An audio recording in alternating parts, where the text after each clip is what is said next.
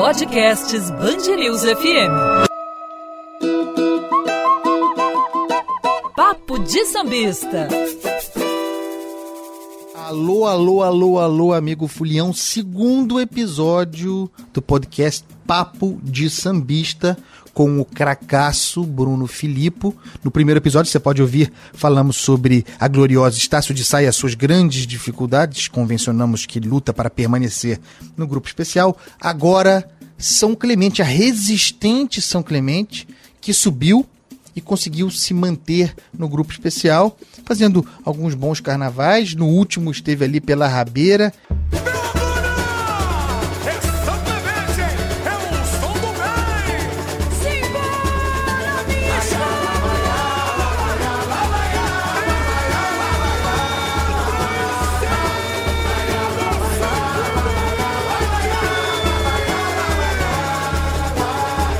E aí, Bruno Felipe, esse enredo, o conto do vigário do carnavalesco Jorge Silveira. O que esperar da São Clemente? Olá, Andreasa. Olá, ouvinte da Band News, do podcast. São Clemente retoma sua tradição de fazer enredos críticos à situação política do Brasil, à situação social. Foi uma das pioneiras a fazer isso nos anos 80, ainda na época da reabertura da redemocratização do Brasil, junto com a Caprichosos de Pilares.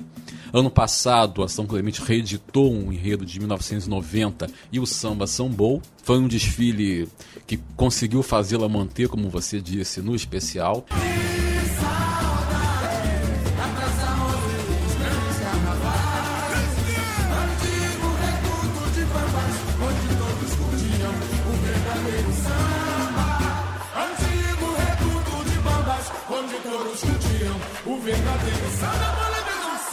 A São Clemente tem um dado curioso, porque a São Clemente permanece no especial desde 2011, e a maior sequência dela no grupo especial. Ela permaneceu desde 2011, permanece né, desde 2011, porque em 2011 houve aquele incêndio no barracão da cidade do Samba, e aí decidiu-se que não haveria rebaixamento. Se houvesse, a São Clemente seria rebaixada, porque ela ficou em último lugar. São Clemente, 9.6. Desde então, desde 2012, quando ela passou né, a ser pontuada, podendo ser rebaixada, ela vem se mantendo no especial. É um enredo que vai nessa linha né, satírica, é, social e que busca até uma visibilidade mediática, porque um dos autores do Samba Enredo é um famoso uh, comediante hoje, da, o humorista da, de uma emissora de televisão.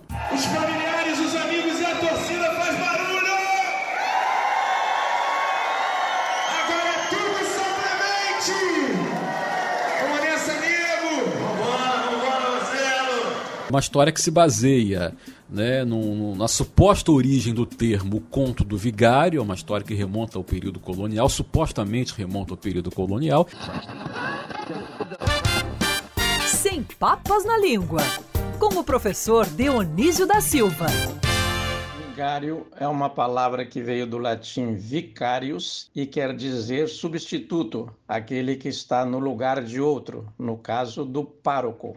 Mas o conto do vigário não tem nada a ver com o vigário, e sim com Manuel Pérez Vigário, que era o nome de um conhecido agricultor português que era muito trapaceiro. Fernando Pessoa contou a história dele.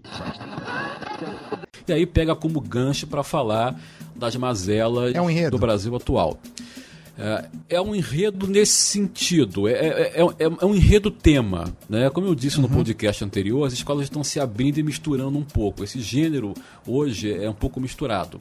Mas ela busca, a partir de uma história é, é, que- real, é, que é a origem do termo conto do vigário, de versões sobre a origem do enredo, a partir daí falar sobre as mazelas do Brasil. É também aberto, é também muito genérico, porque aqui vai, vão entrar muitas coisas sobre o Brasil atual, inclusive fake news. Né? Inclusive é, é, é, é, malandragem, é, o, o jeitinho brasileiro.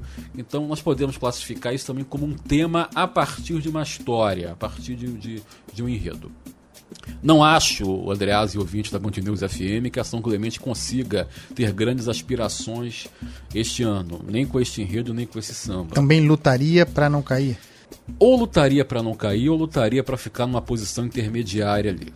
Tá? Se conseguir chegar ali em sexto lugar, por exemplo, já vai ser uma grande vitória. Acho que nem tem força para isso, mas Você... talvez possa aspirar. Você falou sobre o samba, Bruno. É... Queria te ouvir a respeito. É um samba que eu coloquei num lugar intermediário. É, inclusive porque eu acho a safra desse ano boa. Tem, tem, tem pelo menos seis sambas que eu considero uh, realmente bons, de verdade. Mas logo depois viria o da São Clemente. Meu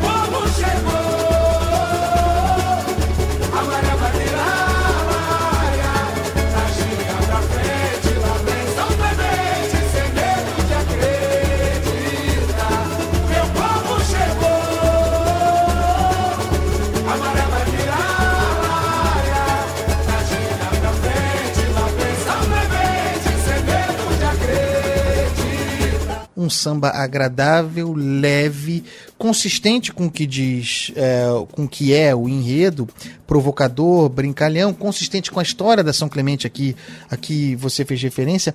Qual é a sua avaliação desse samba? De que maneira esse samba pode contribuir para que a São Clemente faça um desfile leve, aquele que poderia mantê-la num lugar que a gente convenciona aqui, que o lugar dela máximo é o intermediário? É um bom samba. Tá? Uh, não é um samba primoroso, não é uma obra-prima, não é um samba que vai entrar para a história da São Clemente, mas é um bom samba. A São Clemente sempre teve característica de fazer enredos leves, mesmo com críticas, mas é, mas é uma crítica sempre levada por um lado do humor, é por isso leve. Ano passado foi assim também. E esse samba ajuda, porque é um samba que tem uma letra boa, tem uma melodia também é, é, bonita, que permite ao, ao, ao, componente, ao espectador, é, fazer uma boa apreciação e se divertirem também no meio do desfile. Nesse sentido, ajuda bastante. Tá? E eu acho até que pode ser um fator decisivo, essa leveza, para que a escola é, permaneça no grupo especial naquela posição intermediária. Então, samba que está é, de acordo com o enredo e de acordo com a tradição da escola. O que podemos esperar, Bruno, do é, trabalho do carnavalesco Jorge Silveira na São Clemente, que é uma escola, dado o tempo que está no grupo especial, desde 2011 em sequência, que se estruturou. Está lá na cidade do samba, é, soube aproveitar essa oportunidade, tem uma proximidade com a Beija-Flor. É, é, como a gente tem o problema da subvenção também, a gente não sabe que, de que maneira as escolas estão é, é, arrumando o seu dinheiro, é, isso, vai, isso vai contar muito, é algo que não se dá para medir porque a prefeitura falta, enfim, tem várias discussões. O que se pode esperar do trabalho do carnavalesco Jorge Silveira? É um, um dos carnavalescos jovens da nova geração. Ele está surgindo agora no grupo especial, lutando por um lugar uh, honesto, correto e de destaque no grupo especial. Ele certamente, como profissional que já tem alguma bagagem, embora seja novo, ele sabe muito bem o que é está fazendo, sabe onde está e sabe até onde pode chegar. Então, é um carnavalesco que ainda vai né, dar muito para o carnaval, vai contribuir muito com o carnaval, mas neste momento, na São Clemente, se a São Clemente fizer esse desfile de que falamos ou que imaginamos agora aqui, já vai ser uma vitória para ele, uma visibilidade para ele muito grande.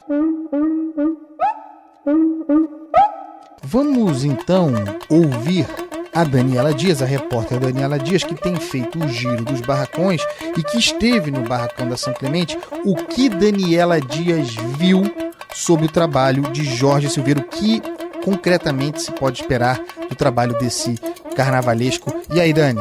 Oi, Andreasa. Oi, Bruno. Olha, eu estive no barracão da Animada São Clemente, que no ano passado já trouxe um desfile bem divertido e crítico, e que esse ano volta nessa pegada que é característica da escola da Zona Sul do Rio de Janeiro. A São Clemente, que tem como enredo o Conto do Vigário, vai levar para a avenida 25 alas, 3.200 componentes, 5 carros alegóricos, 90 baianas e dois casais de mestre-sala e porta-bandeira. Assim que eu entrei, eu já vi os carros muito adiantados e vi um carro que particularmente é um dos meus preferidos, que é o carro Abre Alas, que tem um burrinho articulado com oito pessoas dentro dele, fazendo com que ele se mexa. E esse burrinho é o que começa a contar aí a história do conto do vigário, como que o vigarista surgiu na sociedade. E dali em diante, a escola leva para a avenida a vigarice tanto na política como no jeitinho brasileiro, muito dito pelo antropólogo Roberto da Mata. Eu dei uma olhada nas fantasias. Assim que o público olhar para aquela ala, ele já vai entender que é a ala do Caixa 2. Tem também uma ala de gasolina adulterada, outra que é expectativa versus realidade, que é uma brincadeira que as pessoas fazem na internet, né? Então, de um lado é um hambúrguer muito bonito que a gente costuma ver nas propagandas e do outro um hambúrguer mais feio. Eu conversei com o carnavalesco Jorge Silveira, que brincou dizendo que a atual gestão da prefeitura que cortou verba esse ano faz parte desse conto do vigário.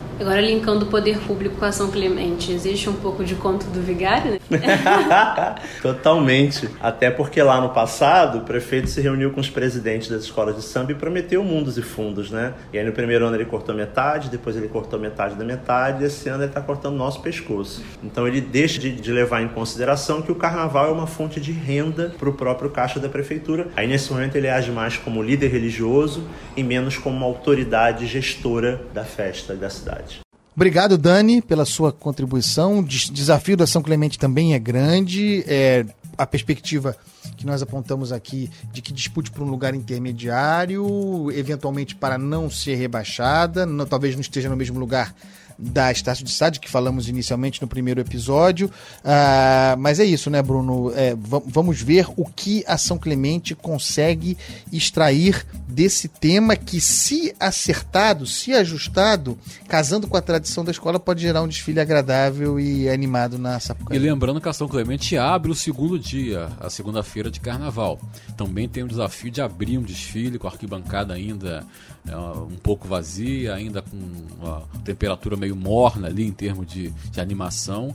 E nesse sentido, a leveza do enredo e do samba contribui muito. Você acha que o samba de repente foi pensado para preencher essa Foi pensado, a, a, as escolas sabem com antecedência quando vão desfilar, em que posição vão desfilar, e a partir daí começam a pensar qual o melhor samba se encaixa para aquela posição. É isso aí a simpática São Clemente, sustentando pela primeira vez uma permanência eh, longa no grupo especial em busca de ali permanecer. Vamos ver o que a São Clemente nos apresentará. Com isso, encerramos o segundo episódio do podcast Papo de Sambista. Daqui a pouco voltamos.